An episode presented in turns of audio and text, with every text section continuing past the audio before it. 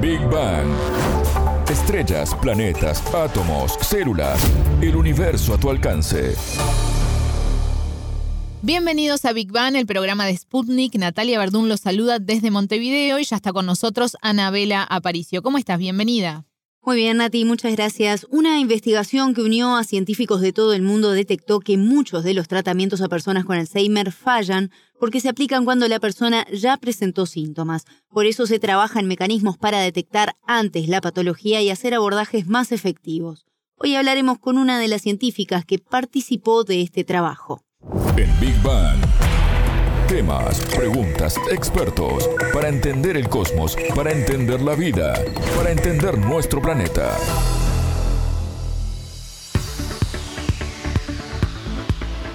El Alzheimer afecta hoy a más de 55 millones de personas en todo el mundo y según la Organización Mundial de la Salud, esta cifra podría ascender a 78 millones para 2050. Se considera una de las formas de demencia más común en las personas y es una enfermedad neurodegenerativa que actualmente no tiene cura. Una investigación aporta ahora datos para mejorar el abordaje de esta patología. Así es, coordinado por el Biobanco Europeo de Alzheimer y Demencia, cientos de investigadores trabajaron en el estudio de más de 111.000 personas con la enfermedad y casi 680.000 individuos sanos. Se trata del estudio más grande realizado hasta el momento sobre esta patología y logró identificar 42 nuevos factores de riesgo genético que influyen en el desarrollo del Alzheimer en una persona. Una argentina integra este equipo internacional, Carolina Dalmazo, investigadora del Consejo Nacional de Investigaciones, Ciencias y Técnicas, el CONICET, quien nos relató más detalles al respecto. La enfermedad de Alzheimer, si bien, bueno, hay dos tipos, ¿no? Hay una que es un porcentaje muy, muy chiquito que es una enfermedad familiar, que se hereda, pero no es esa la que se trabaja en este trabajo, sino la gran mayoría de la enfermedad de Alzheimer se sabe que tiene un componente genético, hereditario, ¿sí? que no define que tengas la enfermedad, pero sí da mayor riesgo de, de, tenerla. Y después depende del ambiente, de la vida que tenga esa persona, que desarrolle la enfermedad o no. Entonces, la idea de este trabajo realmente es tratar de encontrar cuáles son las bases genética de la enfermedad de Alzheimer de este tipo, que es eh, esporádica, ¿sí? que depende también del ambiente, o sea, ninguno de todos estos marcadores son diagnósticos, ¿sí? ninguno de estos marcadores genéticos que se encontraron asociados a la enfermedad pueden establecer que una persona vaya a tener Alzheimer. ¿sí? Simplemente establecen un riesgo eh, de padecerlo. Y por un lado es establecer cuál es la población de riesgo y por otro lado es tratar de encontrar cuáles son los mecanismos involucrados en el desarrollo de la enfermedad. ¿sí? Todavía se conoce muy poco sobre cuál es la causa de la enfermedad de Alzheimer, ya que los péptidos que se acumulan en el cerebro, que eh, serían como los, los que definen la enfermedad, los tenemos todos a lo largo de toda la vida, ¿sí? Pero en algún punto, en algún momento y por alguna causa se rompe el equilibrio y se empiezan a amontonar, a acumular. Y esa acumulación es lo que estaría determinando la neurodegeneración. Con estos tipos de estudios se vio que un montón de los genes que están involucrados y de las vías que están involucradas incluyen al sistema inmune, ¿sí? a la inflamación. O sea que no es solo la acumulación de ese cerebro, quizás es la falla en remover eso que se acumula del cerebro también, lo que hace que se cause la muerte neuronal y la neurodegeneración. Entonces, esos serían como los dos principales este, objetivos por los cuales estudiar genética. Si bien estos primeros resultados fueron publicados en la revista científica Nature Genetics, la investigación sigue en curso pues trabajan ahora en profundizar estos hallazgos. Dalmazo nos relató cómo es ahora su tarea y el aporte que realizan desde Argentina. Este proyecto es parte del trabajo de un consorcio, del consorcio europeo de genética de Alzheimer, y ese consorcio está en constante trabajo y en constante evolución. Hace varios años que venimos trabajando en esto. Nosotros, en realidad, el consorcio argentino de genética de Alzheimer sería como una rama de este consorcio europeo eh, estamos en, trabajando en, colaboración con ellos y yo estuve haciendo una estadía en Alemania y es por eso que soy parte del trabajo. y actualmente estoy trabajando igual en colaboración con el mismo consorcio para hacer el análisis de las muestras argentinas. Em, en este momento de ese proyecto van surgiendo nuevos y se siguen reclutando pacientes que quieran participar, o sea que se siguen tomando muestras y se sigue avanzando.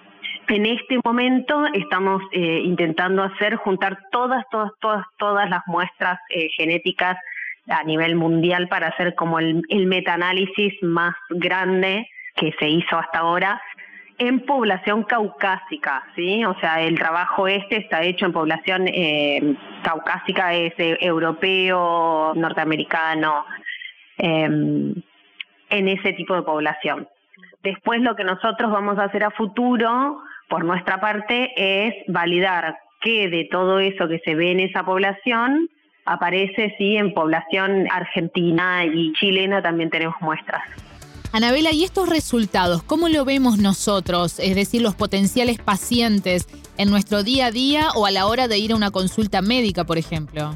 Según Dalmazo, hoy esto no se traslada en la práctica a los pacientes, pero sí nos explicó la importancia de los hallazgos que serán claves en el abordaje de la enfermedad a futuro.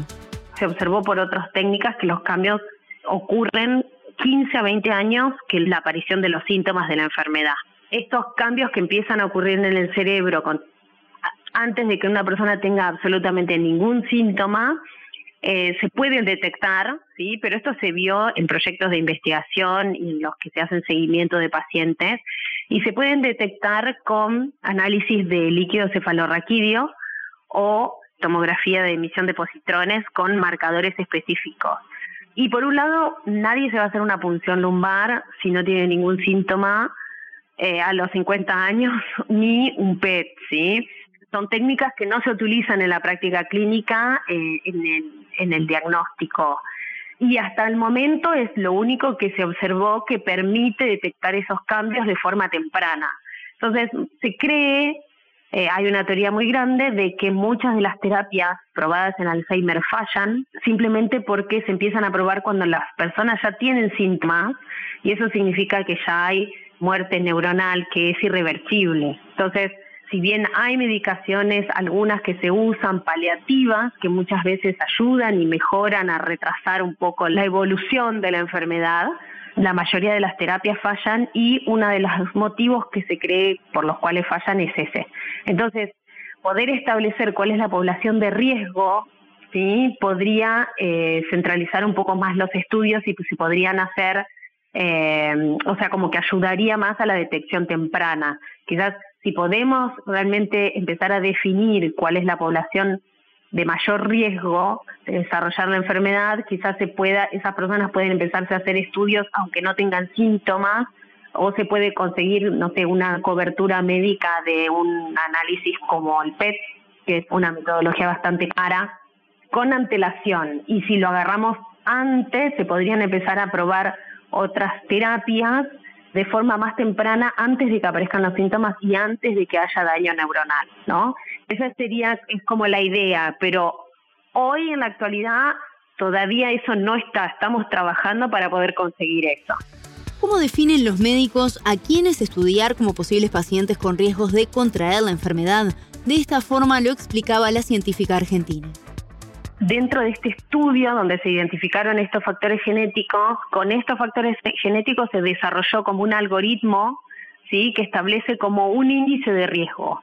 Y se vio, lo probaron, vieron que ese índice de riesgo eh, calculado con estos factores de riesgo genético se encuentra asociado a la enfermedad ¿sí? y se estudió en un grupo de personas que ya tenían un estudio así longitudinal de mucho tiempo, que tenían deterioro cognitivo y que van evolucionando, se conoce la evolución a lo largo de varios años, y se vio que las personas que tenían este índice de riesgo muy alto convertían a demencia en el plazo de tres años. Entonces pareciera ser que está funcionando, falta establecer que esto funcione, pero si, si podemos establecer un índice de riesgo, esta sería la forma ¿sí? de identificar cuál es la población que tiene mayor riesgo genético. En Latinoamérica, principalmente en el sur, hay muchos descendientes de europeos. ¿Hay diferencias entre las poblaciones de ambas partes del mundo? ¿Cómo puede incidir esto en los abordajes médicos? Dalmazo precisamente nos explica detalles sobre este aspecto, pues no solo hay diferencias genéticas, sino también en cuanto a las condiciones de vida y ambientales que inciden a la hora de definir un tratamiento. Nosotros estamos trabajando en eso, esa fue la idea por la construcción del, Consorcio Argentino de Genética. Lo que pasa es que el número de muestras todavía que podemos juntar, nosotros estamos en mil muestras más o menos, y para poder detectar todos estos factores de riesgo, son todos factores de riesgo que tienen un efecto muy pequeñito ¿sí? No es que tengo este factor de riesgo y me aumentó el riesgo a dos veces, me aumentó el riesgo muy poquito, un 2%. Y entonces es la sumatoria de todos estos factores que sería lo que hace este índice de riesgo genético.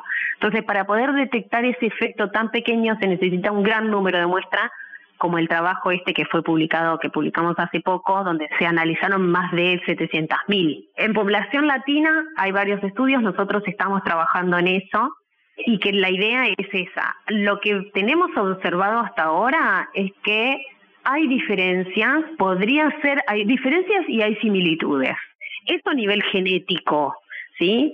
Y después viene lo que es ambiental, que no es el mismo por ahí la calidad de vida o el nivel de educación que puede haber en población latina con la que puede haber en población europea el día de mañana, y esto se puede utilizar como medicina personalizada, donde uno se puede hacer un análisis de riesgo, ¿no? Y hacer después seguimientos o análisis de acuerdo al riesgo que tiene cada persona, es necesario para que lo podamos aplicar a nuestra población que conozcamos cuáles son los factores de riesgo de nuestra población y no utilizar los que usan los europeos, que no somos iguales.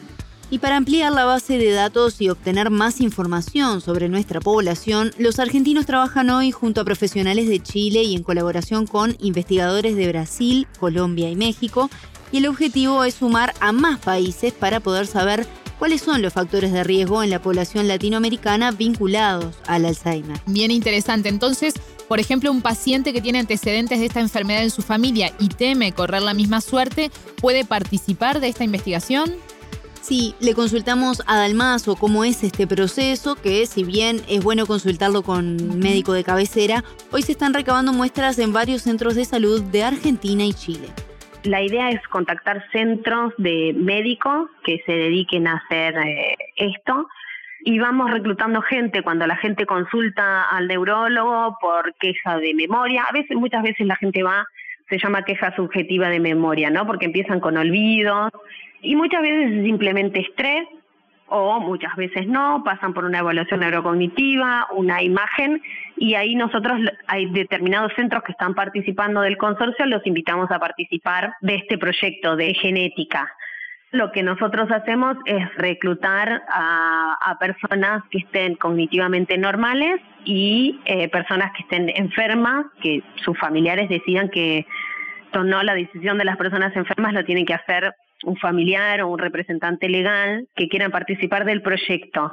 Y las personas que quieren participar del proyecto nos donan una muestra de sangre o de saliva, de la cual nosotros después purificamos una muestra de ADN y hacemos estas determinaciones eh, genéticas. De todas esas muestras, después, a, medida que se van sumando los análisis genéticos, vamos haciendo análisis genéticos poblacionales. La dificultad para acceder a estudios de diagnóstico hoy es una gran limitante en muchos países, ¿no? Principalmente por los altos costos que tienen. Sí, Nati Dalmazo nos aclaraba que no solo ocurre en Latinoamérica esto, sino que también es un problema en varios países desarrollados.